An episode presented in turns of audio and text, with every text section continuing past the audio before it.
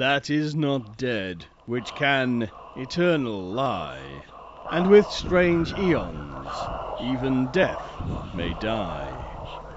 Welcome to the All Lovecraftian podcast at ArkhamInsiders.com. Hi, ich bin Axel. Und ich bin Mirko. Und wir sind die Arkham Insiders. Auf ArkhamInsiders.com. Und heute Teil 2 unserer Dunsany-Reihe im Zusammenhang mit H.P. Lovecraft. Heute werden wir uns ein bisschen über das Werk unterhalten. Wie beim letzten Mal schon gesagt, ganz werden wir es nicht schaffen. Wir werden es auch nur anreißen können, weil Dunsany ähm, ja, es heißt 60 Bücher hat er veröffentlicht, das schafft er locker. Eine unglaubliche Fülle und Tiefe und, und äh, eine wahnsinnige Breite des Werkes hat, dass wir beim besten Willen nicht jede einzelne Geschichte besprechen können. Wir sind kein Dunsany-Podcast. Wir wollen euch hier nur einen ganz kurzen Einblick geben und hoffen, den ein oder anderen neugierig zu machen, dass er sich auf die Jagd nach Dunsany-Literatur begibt, denn das lohnt sich auf jeden Fall. Genau, und zwar starten wir im Jahr 1905 mit einem absoluten Hauptwerk. Das ist nicht einfach nur irgendein Erstlingswerk, sondern man kann schon sagen, es ist ein Hauptwerk von Lord Dunsany. Und zwar handelt es sich dabei um The Gods of Pegana, das mit mhm. folgendem Paukenschlag beginnt. Before there stood gods upon Olympus, or even Allah was Allah, had wrought and rested Mana Yud Sushai. Also Mana Yud Sushai ist einer von diesen schon erwähnten Göttern und da sind wir eigentlich auch gleich mittendrin im Thema, weil es geht um Götter, Gottheiten, um Theologie, kann man so sagen. Mhm. Mana Yud Sushai. Der wird immer in Fett gedruckt, gedruckt. Immer in fetten Buchstaben gedruckt. Und es geht sogar so weit, dass die durchaus teilweise hörenswerte ähm, Audiobuchfassung auf LibriVox ähm, von Gods of Pegana, dass der, der, Hör, der Sprecher es leider gemacht hat, dass immer wenn Mana Yotsushai ist, er kurz ausblendet, einen Hall einfügt und dann wieder in den Text zurückkommt. Das ist ein bisschen anstrengend, ehrlich gesagt. Aber ich glaube, Mana Yotsushai, man muss ihm da, äh, man muss ihm da hulden, huldigen. Das geht gar nicht anders. Mana Yotsushai. Aber ähm, in Dunsany verfasste eigentlich seine Werke quasi handschriftlich. Er hat alles schön handschriftlich geschrieben. In Patches of Sunlight berichtet er äh, über seine Schreibmethoden. Blöderweise haben wir Patches of Sunlight nicht. Wir haben es im letzten Podcast erwähnt. Das ist wahnsinnig schwer zu bekommen. Aber was er dort zum Beispiel nicht erwähnt ist, was Lady Dunsany wiederum Sprague de Camp verriet, dass er beim Schreiben immer gerne auf einem alten Hut saß. Ja, warum eigentlich? Ich habe keine Ahnung, weil der Hut wahrscheinlich magische Fähigkeiten hatte. Und der, da Lord Dunsany immer drauf saß, wenn er geschrieben hat oder gerne drauf saß, dürfte er etwas zerknittert sein und taucht jetzt als Requisite in den Harry Potter Filmen auf. Okay, ja. Der sprechende Hut. Es hat ja funktioniert. Es hat funktioniert, ja. Ja. Äh, wenn du erlaubst, ein Zitat aus dem Text Nowadays von 1918. Ähm, da schreibt er sehr nachdenklich über Poetry. Und er schreibt, aus welchem Grund hasst jemand Poesie oder Poetry? Weil ein solcher keine kleinen Träume und Fantasien hat, keine Erinnerungen an ein goldenes Zeitalter. Er ist unberührt von Sommerabenden oder von dem Morgenrot über wilden Landschaften, dem Vogelgesang oder der Sonne oder von den kleinen Erzählungen ums Lagerfeuer, wo Glühwürmchen fliegen. Für all das und mehr wurde Poesie gemacht. Sie zu hassen bedeutet, von der Gefährtenschaft großer Männer, die nicht mehr unter uns sind, abgeschnitten zu sein. Man erkennt nicht die Bedeutung hinter den gewöhnlichen Dingen, wie zum Beispiel Elfen, die sich in Blumen verstecken. Es ist den ganzen Tag gegen das Tor des Elfenreichs zu donnern und herauszufinden, dass sie alle fort sind und ihre Könige untergegangen. Das ist, was Danzani über Poesie schreibt. Ja, es erinnert mich schon so ein bisschen an die Einführung auch aus Die Königstochter aus Elfenland, den genau. Titel, den ich ja das letzte Mal schon erwähnt hatte. Dort beginnt er damit, ich hoffe, dass der Leser, dem der Titel dieses Buches vielleicht die Vermutung eingibt, er werde da in ein wunderliches, ihm ganz fremdes Land geführt, sich davon nicht abschrecken lässt. Denn wenn auch einige Kapitel wirklich von Elfenland erzählen, so zeigt sich im größeren Teil doch nur das Antlitz der Gefilde, die wir kennen. Ein ganz gewöhnlicher englischer Wald, ein Tal, ein ganz alltägliches Dorf, gut 20 oder 25 Meilen entfernt von der Grenze von Elfenland. Da kommt schon so ein bisschen rüber, also die Grenzen verfließen bei ihm auch so ein bisschen. Er hat auch irgendwo immer versucht, mit einem Bein vielleicht noch so ein bisschen in der Realität, wie wir sie kennen, zu stehen obwohl das nicht so stark rüberkommt. Aber ähm, was er halt nicht gemacht hat, er hat jetzt nicht so komplett durchgestylte, fantastische Reiche erfunden. Er hat das mit diesen Göttergeschichten natürlich probiert, aber im Ende, im Endeffekt war das auch so ein bisschen eine Spielerei für ihn, ja. äh, so wie es für Lovecraft nachher auch eine Spielerei war mit dem äh, posthum so betitelten Cthulhu-Mythos. So war das bei Lord Dunsany auch. Also ja, er war er kein war Tolkien, er hat das nicht so wie Nein. Tolkien durchgezogen, wollte ich damit sagen. Ja, ja, wiewohl Tolkien ihn als einen seiner ähm, Einflüsse angibt, sagt man. Ja. Kommen wir vielleicht gleich noch zu. Aber was du sagst, das, das, das stimmt. Er war ein spontaner Autor. Der hatte hm, einen guten Überblick und eine ziemlich gute Organisation im Kopf. Und wenn er meinte, es ist soweit, dann setzt er sich an den Schreibtisch und schreibt einfach. Das ist ähnlich wie bei Lovecraft, der lange mit einem Konzept und einer Idee herumgeht. Und wenn sie ausgereift war, dann haut er die aufs Papier. Ähm, der war zwar, also Dunsany war recht erfolgreich, aber er hat eigentlich auch nie für die Masse geschrieben. Mhm. Äh, denn um ihn zu genießen, da muss man schon eine gewisse Vorstellungskraft mitbringen. Ähm, was wichtig für ihn war, war die Sprache. Ja, und in Patches of Sunlight, da schreibt er auch, Rhythmus ist eine Sache des Klangs und Prosa, die nicht gut klingt, wenn sie laut vorgetragen wird, ist meiner Meinung nach nicht gut. Also das Durchstylen, wie du es gerade gesagt hast, das interessiert ihn weniger. Er hat zwar den Überblick und er in, in uh, Gods of Pegana werden diese, ähm, diese Geschichten untereinander zwar verbunden, aber was ihm wichtig ist, ist, dass er durch die Sprache versucht, Vorstellungskraft zu erzeugen. Und das gelingt ihm gut. Genau, also man findet jetzt nicht unbedingt so regelrechte Plots oder großartige Geschichten mit ähm, besonders gut herausgearbeiteten Charakteren, sondern es ist wirklich so, wie du sagst, ja, eine sehr spontane Schreibe, die ganz auf den Eindruck zielt. Und er hatte dieses Talent und er hat dieses Talent auch genutzt ja, äh, die Sprache, die ist auch zum Beispiel in dem jetzt schon äh, wiederholt erwähnten, ähm, die Königstochter aus Elfenland, die ist so ein bisschen betörend, so, die ist sehr schillernd, sehr funkelt. Man kann das nicht stundenlang lesen, man hm. sollte es so ein bisschen langsam auch lesen und es gewinnt manchmal so den Stil eines Prosagedichtes, finde ich. Ja, ja, ja, da also zu seiner Lyrik werden wir auch noch kurz kommen. Aber du hast vollkommen recht, man kann das nicht durchgehend lesen. Also man kann es nicht wie einen, einen Science-Fiction-Roman hintereinander weglesen, sondern das, das hat bisweilen eine fast schon meditative Stärke. Gerade wenn man die späteren Texte äh, sich anguckt, wie ähm, Time and the Gods und äh, Carcassonne und so weiter. Das sind alles Sachen, da, das ist wie so ein Trip man, man setzt sich hin und hofft, dass man mal 30 Minuten lang ungestört ist und dann, dann liest man sich das durch und man, man lässt sich einfach gefangen nehmen von der Schilderung. Ja, ja. eine, eine, hm? in dem Zusammenhang vielleicht noch eine der interessantesten Erscheinungen der jüngsten Zeit ist, dass es eine, die kommen aus Großbritannien, eine Band gibt, die sich, äh, die ein Konzeptalbum zu ähm, den Göttern von Pegana gemacht haben und die da eben in ihren Songs, das Songs in Anführungsstrichen, das ist so eine Drone Ambient Doom Metal Band. Also es ist eine mhm. unglaublich monotone, äh, zerstörende Musik, aber da arbeiten sie sich eben an den Göttern von Pegana ab und mhm. an Mana Yotsushai und den anderen. Und das ist halt eine sehr interessante zeitgenössische Rezeption auf einem ganz anderen Level, aber auch auch das ist natürlich irgendwo eine Musik, die man auf sich wirken lassen muss, die sehr intensiv erlebt werden will. Das ist sicherlich keine Nebenbei-Musik, keine Hintergrundmusik. Mhm. Ebenso wie Danzanis frühe Werke auf keinen Fall nebenbei Texte sind. Man liest das oder, oder gar nichts.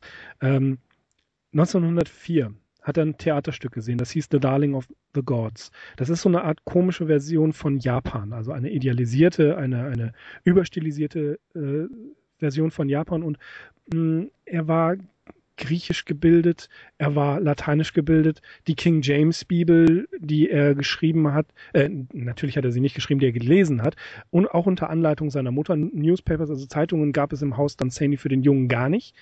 Ja, und er, auch er arbeitete sich durch die Library, durch die Bibliothek des Dunsany Castles und hat auch die Gebrüder Grimm, Hans Christian Andersen und Edgar Allan Poe gelesen. Also wir sehen hier ähnliche Einflüsse wie bei Lovecraft. Ähm, The Gods of Pegana war dann diese Sammlung locker miteinander verwobener Geschichten, 1905, wie du schon sagtest, gedruckt, verlegt von äh, Elkin Matthews, bezahlt von Dunsany tatsächlich selbst. Genau, das erste Buch, das er selbst finanzieren musste. Er hatte überhaupt keinen Namen. Er war ein absoluter Neuling und es war aber auch das letzte Buch, das er finanzieren musste, weil mhm. er hat dann relativ schnell Erfolge einheimsen können. Ja, äh, diese, diesen kosmischen Standpunkt, den er einnimmt, wo der Mensch zur Bedeutungslosigkeit schrumpft, kommt dann auch später in äh, 1906 in Time and the Gods. Das ist natürlich Lovecrafts das, das, das gehört ihm. Also das, das ist Lovecraft genau das, was, was ihm gefällt. Ähm, die Götter sind allmächtig, aber sie sind, man, man merkt, dass er ist ein Atheist. Es, sind, es ist kein, keine Theodizee oder Theogonie, die er da schreibt. Es ist einfach, wie er sich eine Macht vorstellt, eine, eine analogisierte Macht, die auf den Menschen wirkt und der Mensch kommt quasi gar nicht vor. Ähm, das 1906 erschienene Time and the Gods ist wesentlich komplexer und ausgereifter. Daryl Schweitzer sagt beispielsweise, dass die Gods of Pegana mehr so einen Schama schamanistischen Hintergrund haben, während Time and the Gods eher wie Ovids Metamorphosen im, im Werk zu sehen sind. Ja, man merkt eben sowohl die antiken Einflüsse als auch die aus der Bibel, wo eben ähm, Danzani selbst geschrieben hat, da wurde er halt mit der Sprache des Ostens vertraut. Also mhm. er konnte sich auch gar nicht vorstellen, dass man ein Schriftsteller sein könne, ohne im Stil der Bibel zu schreiben, bis er dann gemerkt hat, dass es doch Leute gibt, die das anders handhaben. Und ähm, ich habe ja auch in der letzten Folge erwähnt, äh, da gab es dieses Bild im Arbeitszimmer seines Vaters.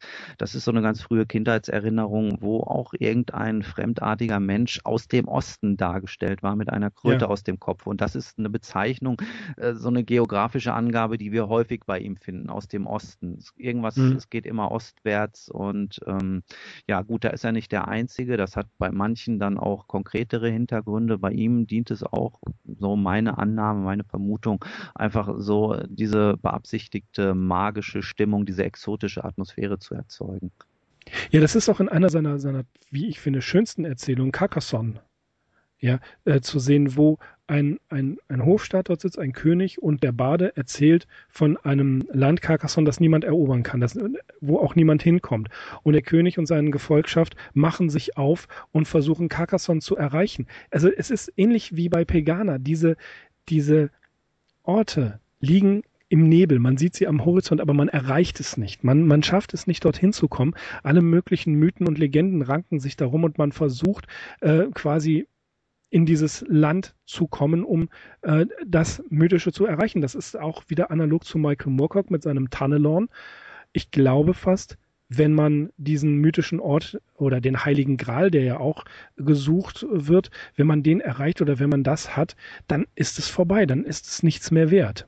Genau, und Borges hat darauf hingewiesen, dass Carcassonne schon so ein bisschen Kafka vorwegnimmt. Er mhm. bezeichnet diesen Vorgang als den Mecha Mechanismus der unendlichen Verzögerung. Und es ist auch interessant, genau das finden wir. Wir finden genauso einen Ort, der nie erreicht wird in ähm, die Königstochter aus Elfenland. Er heißt dort nicht ja. Carcassonne, aber es ist im Prinzip eine Entsprechung, wo sich die Leute auf gut Deutsch äh, gesagt einen Wolf absuchen, aber nie dahin kommen. Kafka ist eine gute Analogie dazu, denn in Kafkas Das Schloss ist das Begehren des Landvermessers in dieses Schloss hineinzukommen oder zu diesem Schloss zu kommen und es funktioniert nicht. Er kommt nicht hin. Er, er, wird immer wieder abgewiesen und immer wieder auf andere Pfade geführt. Das Schloss zu erreichen würde bedeuten, äh, dem Leben seinen Sinn zu nehmen.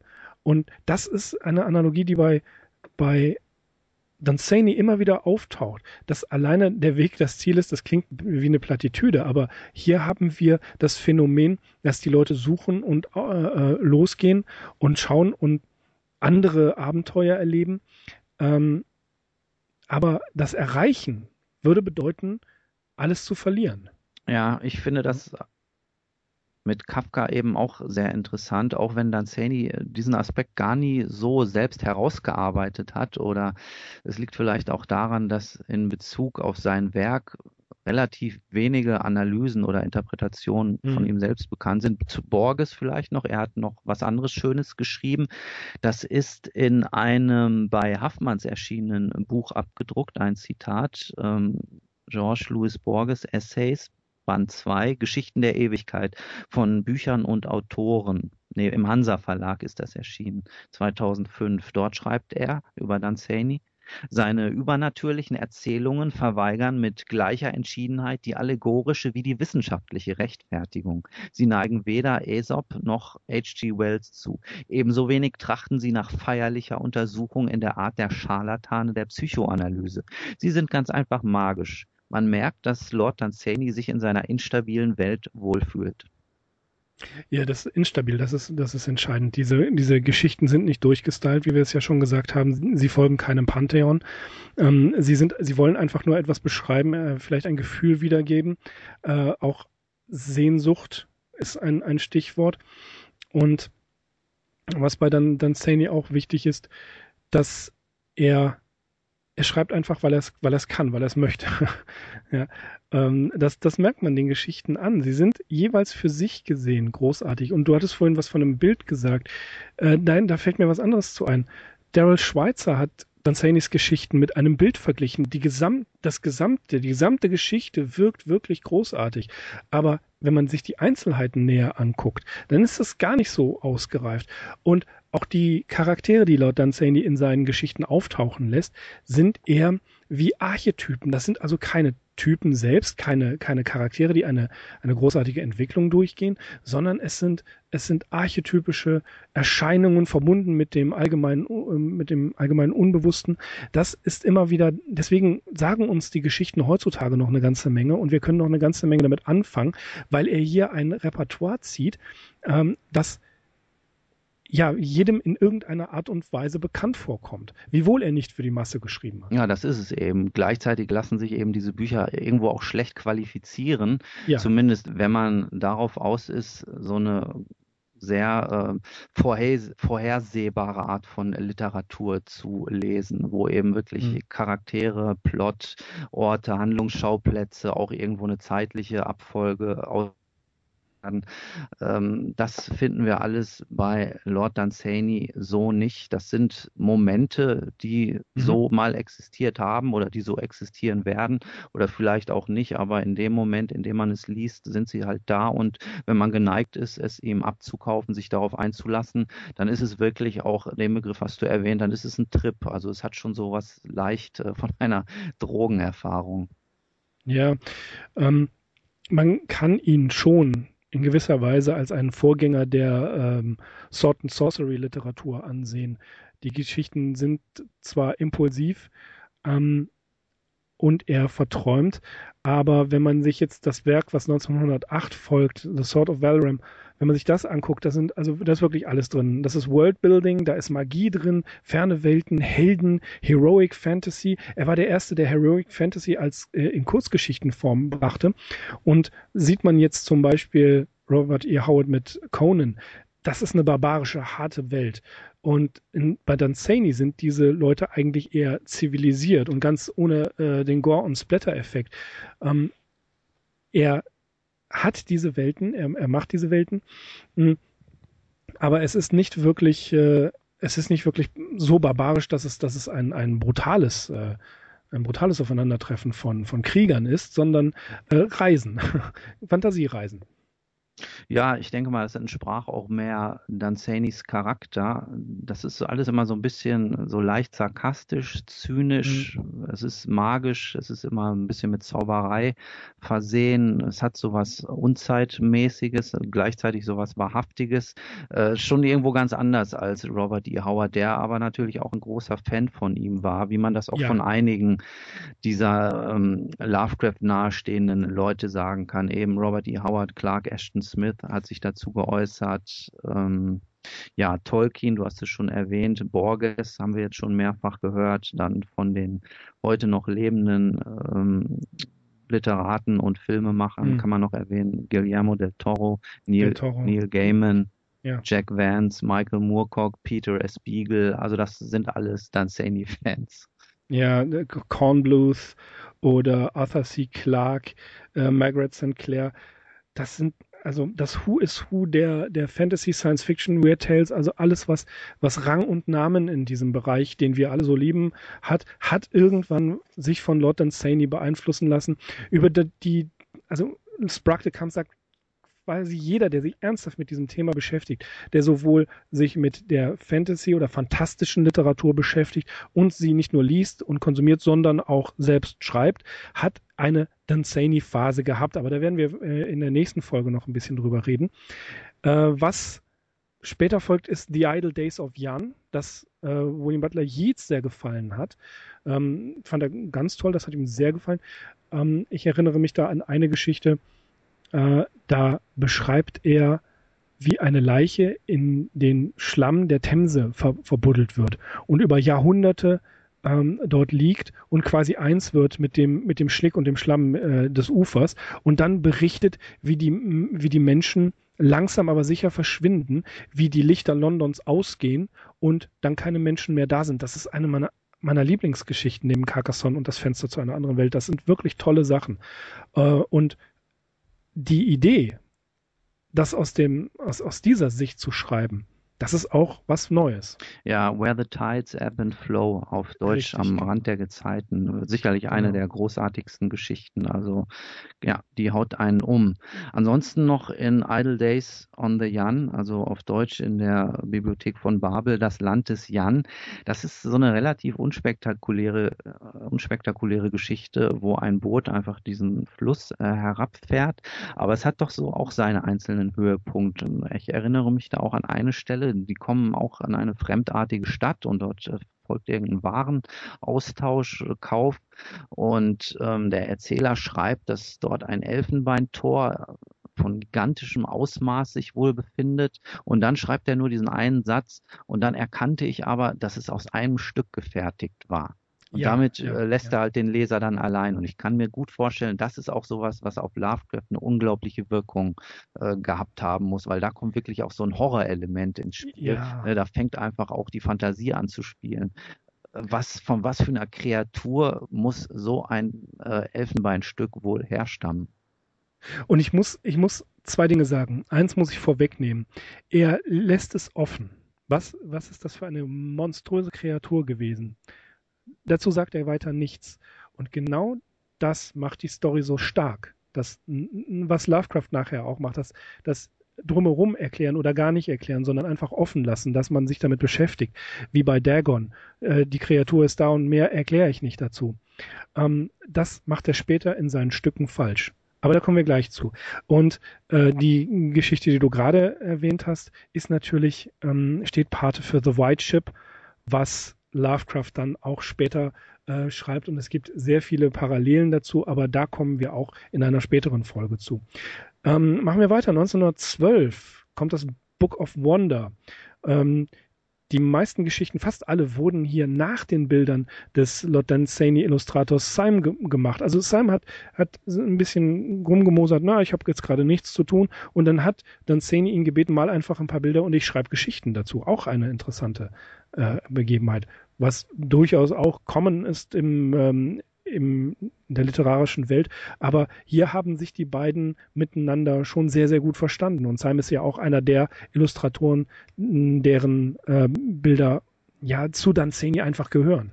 Genau, Lovecraft bezeichnet ihn auch einen, äh, als einen der Künstler des Seltsamen. Äh, Sidney Syme, 1867 geboren, gestorben 1941, ist sicherlich auch einer dieser ganz großen Illustratoren des Golden Age of Illustration.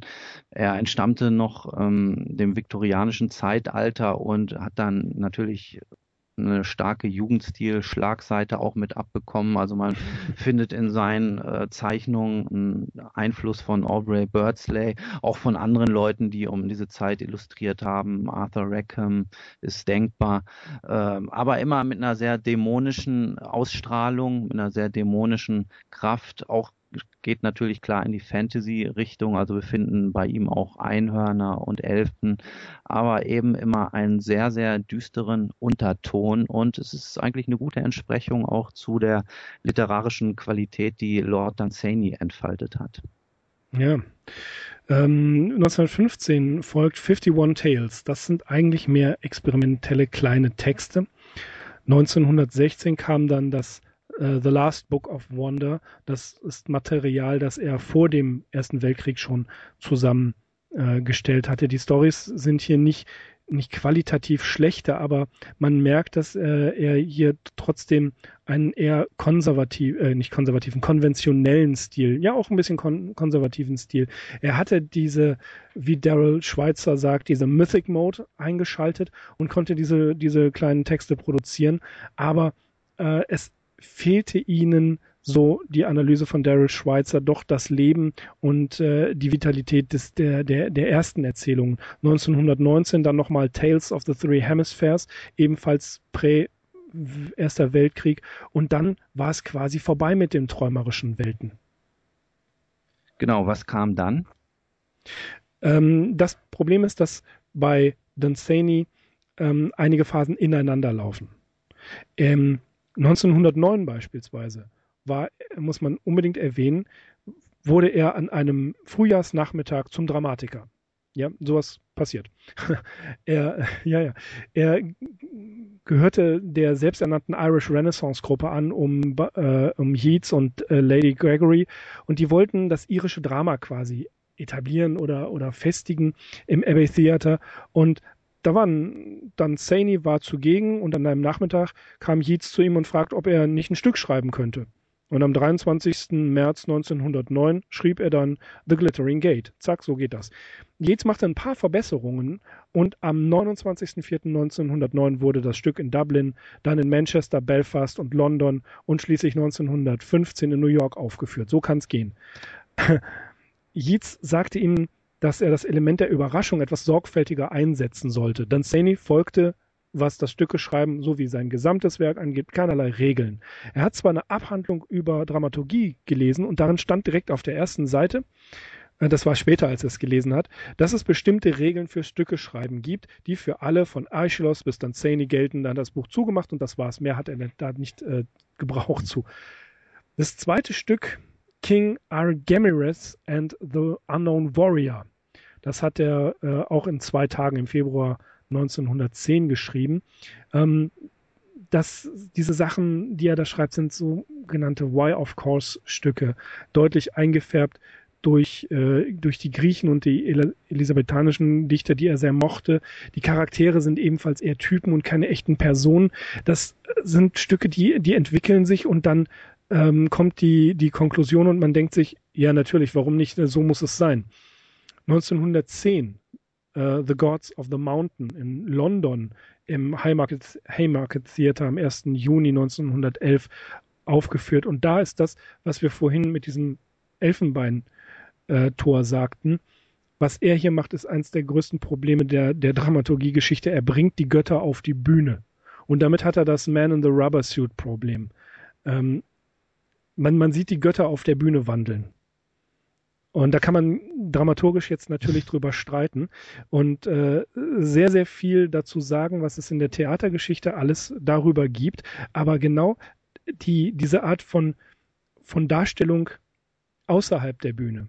Ja, in bestimmten äh, Abteilungen nennt man das Teichoskopie, also Mauerschau. Man kann etwas auf der Bühne nicht darstellen, also stellt man einen Typen an eine Mauer, der guckt über die Mauer rüber, wie bei Schillers die Räuber und sieht dann das ganze Heer vorbeiziehen.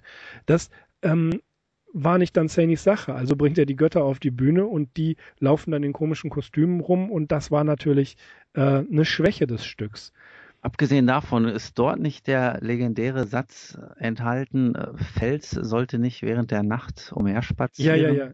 Ja, ja, ja, genau da ist der her. Das hat ja. Lovecraft, diese Stelle erwähnt, in, Lovecraft dann auch nochmal in Supernatural Horror in Literature und das hat, glaube ich, auch einen sehr großen Einfluss auf ihn ausgeübt. Ja, so ja, dieses äh, etwas darf nicht sein, etwas kann nicht sein, was nicht sein darf. Das ist, das ist so toll. In ähm, Dream Quest for Unknown Kadath gibt es im letzten Drittel eine Art Flug, äh, ich glaube, ich ich bin mir nicht sicher, aber ich glaube, die Nightgowns ähm, fliegen mit dem Erzähler über eine Ebene und da sind diese wandelnden Götter und das muss, das, das Bild ist prima. Also es ist großartig. Ja, literarisch glaube, funktioniert das, es, ja. Ja, literarisch funktioniert es. Und das hat Lovecraft meiner Meinung nach auch hier entlehnt. Ähm, 1912, ein Nicht-Fantasy-Stück, The Lost Silk Hat. Darüber weiß ich jetzt nicht so viel, aber ähm, es, es ist eben mal Danzanis Versuch, nicht wirklich was Fan Fantastisches zu schreiben. Man merkt so langsam, aber sicher löst er sich davon, äh, probiert ein paar andere Sachen. Das nächste Stück, Alexander, worin er sehr viel Herzblut gelegt hat, das war ein Desaster weil er so ziemlich jeden Fehler macht, den man machen kann, sagt Daryl Schweitzer. Das wurde erst 1926 veröffentlicht und nicht vor 1938 gespielt. Interessant muss man sagen, das hattest du schon erwähnt, dass ähm, The Glittering Gate, King Argemenes, The Gods of the Mountains, The Golden Doom und The Lost Silk Hat in 1914 in dem Buch Five Plays erschienen sind und alle gleichzeitig gleichzeitig am Broadway liefen. Ja? Fünf Stücke gleichzeitig am Broadway. Das ist schon bemerkenswert. Ja, S.T. Joshi schreibt auch in dem Zusammenhang, dass Lord Danzani sicherlich zu dem Zeitpunkt mit einer der erfolgreichsten Autoren im englischsprachigen Raum gewesen sei. Mhm. Ja, das muss man, also er hat große Beachtung bei den Amerikanern gehabt ja, und das hat ihm ja, natürlich seine, viele Türen nochmal geöffnet. Also wer es ja. darüber geschafft hat äh, aus Europa, das war keine Selbstverständlichkeit, auch für, ähm, für jemanden, der sowieso auf Englisch schrieb, nicht. Und aber da hat er auf jeden Fall, ähm, er hat ja auch diese Vortragsreise gemacht, da konnte er wirklich absahen. Ja, ja, wo, wobei er das nicht nötig hatte, aber er wollte gemocht werden, glaube ich. Ja, das ist auch so eine Sache in äh, Amerika. Ähm, man muss auch erwähnen, dass seine das Texte, seine Dramentexte teilweise äh, Schulbuchlektüre waren. Das waren Standards. Die wurden in Schulbüchern abgedruckt. Ich würde auch gerne mal so ein Schulbuch haben, in dem Danzani-Text drin ist, einfach um zu wissen, welcher. Und äh, in Amerika 1917 erschien das erste Buch über ihn. Danzani the Dramatist by Little Brown and Company. Ja, also ähm, wir gesagt, wie gesagt, wir kennen ihn heute als Fantasten in erster Linie, als Einfluss von Lovecraft. So andere Aspekte sind durchaus etwas in den Hintergrund gerückt und ich glaube gerade seine ähm, äh, Tätigkeit als ähm, ja, Verfasser von Dramen das dürfte heute kaum noch bewusst sein. Ich weiß auch, er hat durchaus auch viel, äh, oder was heißt viel, aber er hat sich auch politisch geäußert oder zur irischen Frage insgesamt. Auch da liegt mir im Prinzip gar keine Zusammenfassung vor, was er alles gemacht hat. Aber er war auf sehr vielen Gebieten unterwegs. Ja, und ähm, immer eine gewisse Zeit lang, dann bis zu einem ziemlichen Erfolg, einem ziemlich, nicht mehr als ein Achtungserfolg sogar. Und dann plötzlich, ja, man kann nicht sagen, verliert er das Interesse. Vielleicht verliert er das Interesse, aber vor allen Dingen verliert er äh, den Drive, das so weiterzumachen. Sein Höhepunkt als Dramatiker hatte er in der Zeit von 1915 bis 1917. Der Erste Weltkrieg, wie wir schon gesagt haben, erschüt erschüttert ihn. Er schreibt noch Old King's Tale über einen König, der sein Reich sucht, ähnlich wie äh, Carcassonne.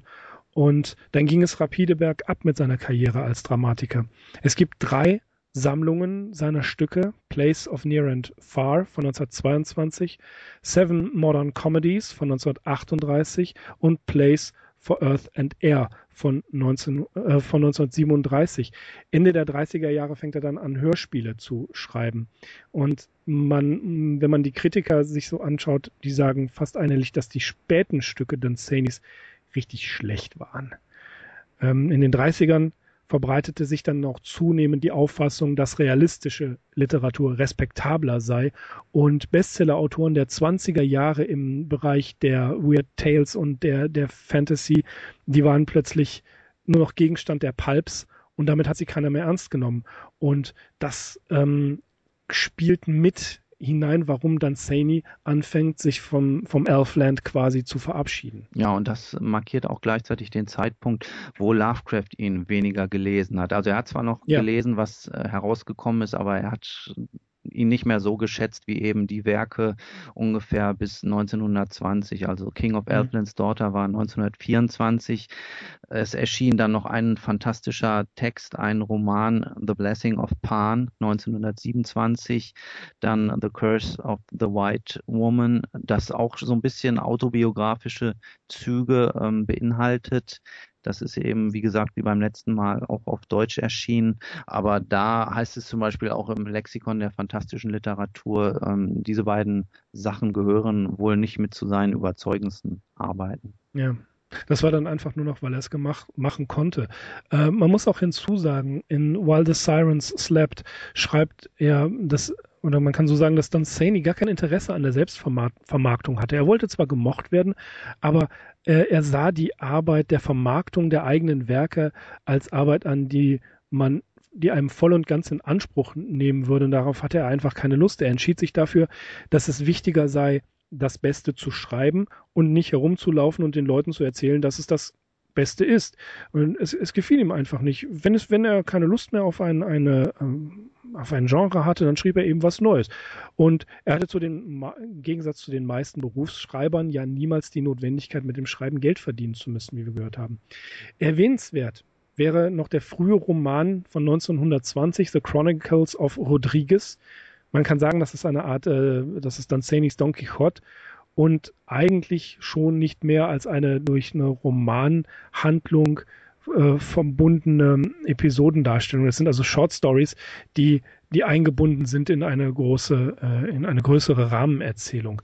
Wir hatten erwähnt, das hattest du ja erwähnt, The King of Elfland's Daughter. Ganz wichtiges Werk. Und was mich persönlich interessiert, da habe ich jetzt noch nicht so viel drüber herausgefunden. Ich möchte es gerne haben, ist 1951 erschien The Last Revolution. Und das ist ein Science-Fiction-Roman. Ja, stimmt. Das ist hier auch in der Biografie von dem Mark Amory aufgelistet. Kann ich auch weiter gar nichts zu sagen. Ich weiß nur noch, Stichwort Science-Fiction-Roman.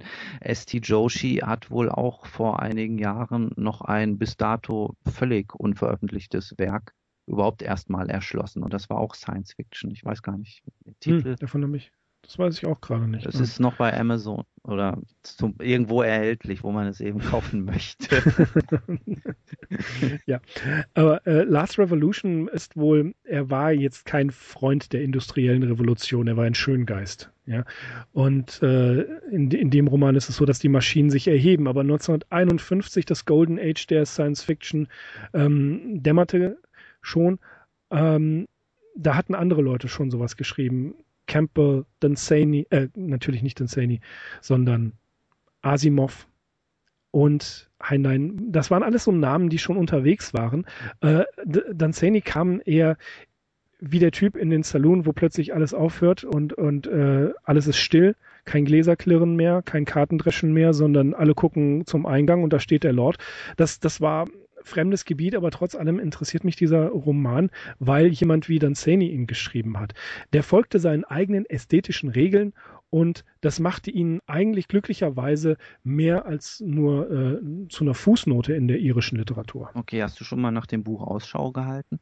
Nein, bisher noch nicht. Das ist mir nämlich gerade erst in den äh, Vorbereitungen zu der Show aufgefallen. Ah ja. Ich wusste, ich wusste gar nicht, dass er, dass er wirklich ein den Versuch unternommen hat, einen echten Science-Fiction zu schreiben. Das Buch, das ich eben erwähnt hatte, dessen Titel ich aber nicht parat ha hatte, heißt The Pleasures of a Futuroscope uh. von S.T. Joshi und Lord Dunsany, Hippocampus Press 2005. Also das ist noch erhältlich und das ist eben auch nochmal ähm, so ein Nachzivilisationsroman. Ich kann auch nicht okay. genau sagen, worum es geht, aber kann man sicher ja schlau machen.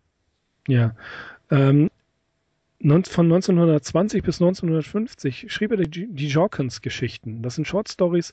Da sitzt jemand im Billardcafé und erzählt quasi kleine Münchhausen-Geschichten. Die sind auch recht unterhaltsam. Ähm, Jorkins Entstehung, da sagt dann Saini zu, mir wurde nahegelegt, über meine Reisen zu schreiben. Und äh, er schrieb, das ist tatsächlich auch nicht wirklich gegenwärtig, mir war es nicht bekannt, dass er mehr Jorkins Geschichten als irgendetwas anderes geschrieben hat, also von der Masse her. Ja, nicht vom Umfang, mhm. aber er hat wahnsinnig viele äh, Jorkins Geschichten geschrieben. Und dann kamen 1952 die Little Tales of Smathers.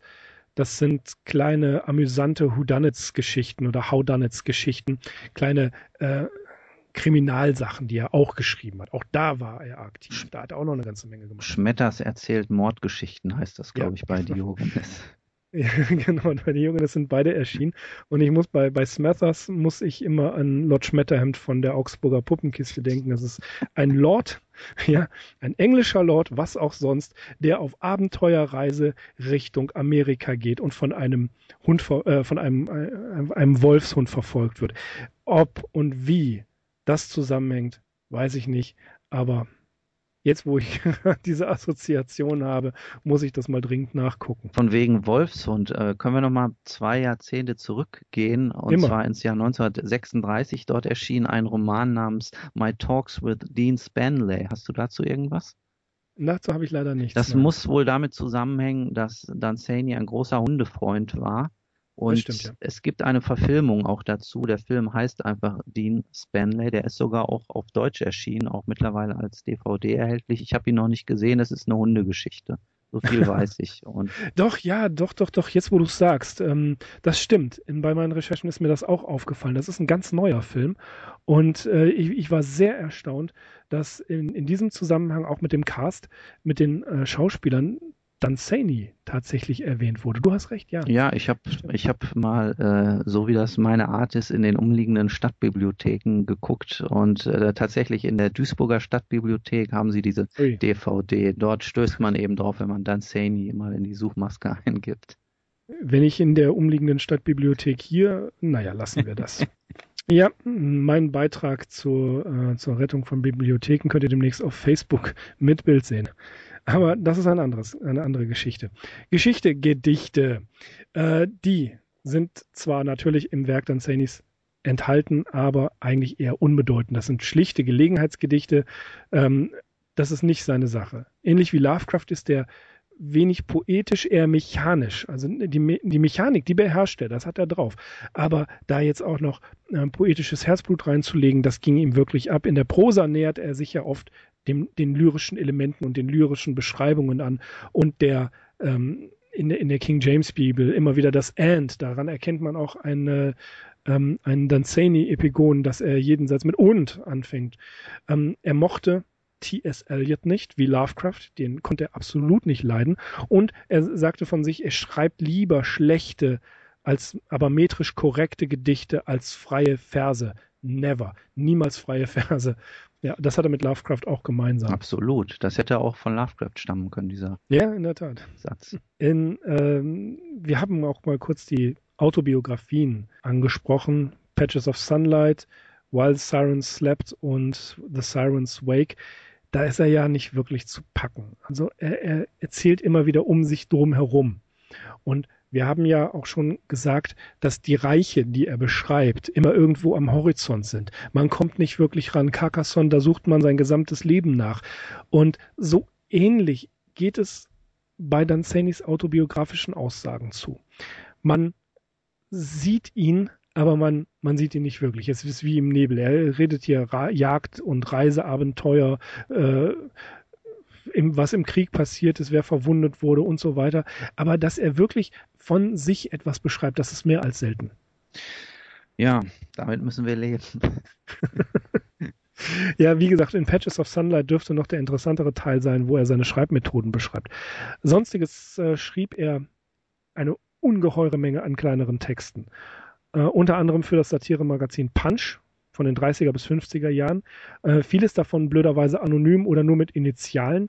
Er schrieb ebenfalls für den Spectator, The Strand, Time and Tide, John O. London's Weekly und Good, Good Housekeeping. Auch da war er ein, äh, ein gern gesehener Gastautor. Es gibt, soweit ich weiß, keine Sammlung dieser, dieser Sachtexte. Er hat sich ebenfalls auch ähm, autobiografisch über Irland geäußert, My Ireland. Das ist tatsächlich als E-Book zu bekommen. Er hat im äh, Zuge seiner, äh, seiner ihren, ihren ähm, akademischen Würde beim, im Trinity College natürlich was geschrieben für die, Un, für die ähm, Universität in Athen, wo er ja äh, den Lord Byron Lehrstuhl hätte innehaben sollen, hätten die Deutschen Griechenland nicht angegriffen. Auch da gab es Texte zu. Aber es gibt keine, keine Sammlung. Man muss unglaublich viel suchen und alles äh, erschöpfend wird es nicht geben. Das werden wir niemals haben, dass jemand alle Lord Dunsany-Texte in einer ordentlichen Ausgabe herausbringt. Ich glaube, das, das bleibt ein Traum.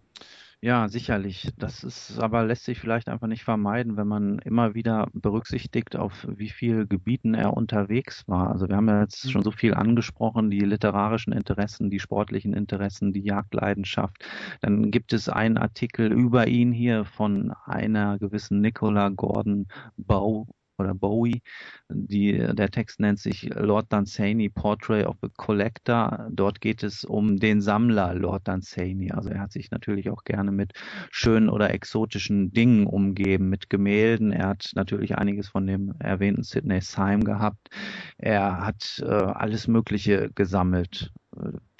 Gobelins, Bücher, irgendwelche Wiegendrucke, Inkunablen, sowas alles. Alles, äh, was man sich halt leisten kann, wenn man in so eine adlige Familie hineingeboren wird und auch einfach die ents entsprechende Zeit hat, sich diesen Dingen zu widmen, sich da so ein gewisses Kennen, so eine gewisse Kenntnis ähm, drauf zu schaffen und dann eben gezielt äh, zum Beispiel Auktionen besuchen zu können, ja. Antiquitäten, Antiquitätenläden und so weiter muss gerade an den äh, Anfang des Filmes äh, John Carter auf Mars denken, der vor ein paar Jahren rauskam. Äh, dieses Landhaus, was, was John Carter da hat, mit diesem Vollgestopft von oben bis unten mit irgendwelchem Kram.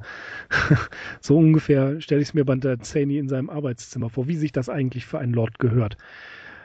Danzani hatte zwar einigen Erfolg und er verschwand nicht im Fußnotengrab des Literaturfriedhofs.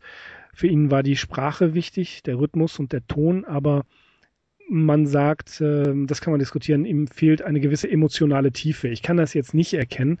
Äh, das äh, ist ein Zitat von Daryl Schweitzer und von ein paar andere äh, Interpreten sagen das genauso. Wenn ich laut Danzani lese, insbesondere die frühen Sachen, dann ist bei mir schon eine ganze Menge Emotionen unterwegs, insbesondere die ganzen Fantasiereisen, die man mit ihm unternehmen kann. Seine, viele seiner schlechtesten Texte werden natürlich im Kontext mit dem Gesamtwerk auch bleiben. Hm, ob es da ein Gesamtwerk geben wird, jemals sei dahingestellt. Er war mit Sicherheit keiner der Titanen der Literatur oder der führenden Denker, ähm, obwohl viele Autoren ihre Danzani-Phase hatten, wie wir gesagt haben, und viele sich massiv von ihm beeinflusst sehen. Aber zum Abschluss können wir eigentlich sagen, Lord Danzani wird definitiv bleiben. Ja, natürlich. Und äh, ich hoffe, wir konnten auch schon mit den letzten beiden Folgen, eine wird ja noch entstehen, eine werden wir noch ja. bringen, da auch so ein bisschen zu beitragen, dass ihr euch weiter oder überhaupt erstmal mit Lord Danzani und den Sachen, die vielleicht auf Deutsch erhältlich sind, noch oder wieder, dass ihr euch damit beschäftigt und vielleicht auch einfach mal die englischen Originale austestet. Also ihr könnt uns oder mich auch gerne kontaktieren. Ich habe also gerade von diesen ersten fünf, sechs Büchern habe ich ähm, die meisten auf äh, PDF in der Erstausgabe, teilweise noch mit den Illustrationen von Sidney Syme auch. Äh, das ist eigentlich ganz schön, da mal einen Blick reinzuwerfen. Ich schließe mich dem an und hoffe, dass wir das Elfenland für euch ein bisschen interessant gemacht haben äh, und hoffe inständig, dass sich ein Verleger erbarmt, wenigstens eine Anthologie herauszubringen der frühen Geschichten, denn die sind am, die sind wirklich sehr, sehr lesenswert. Wir werden in, den, in der nächsten Folge natürlich über Lovecraft und Dunsany sprechen. Da gibt es auch einiges zu berichten.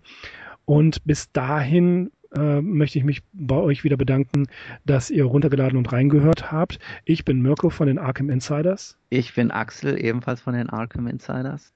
Und wir Arkham Insiders sind zu finden auf arkhaminsiders.com. Genau, alles klar. Und ähm, bis zum nächsten Mal. Auf Wiederhören. Bis dann. Tschüss.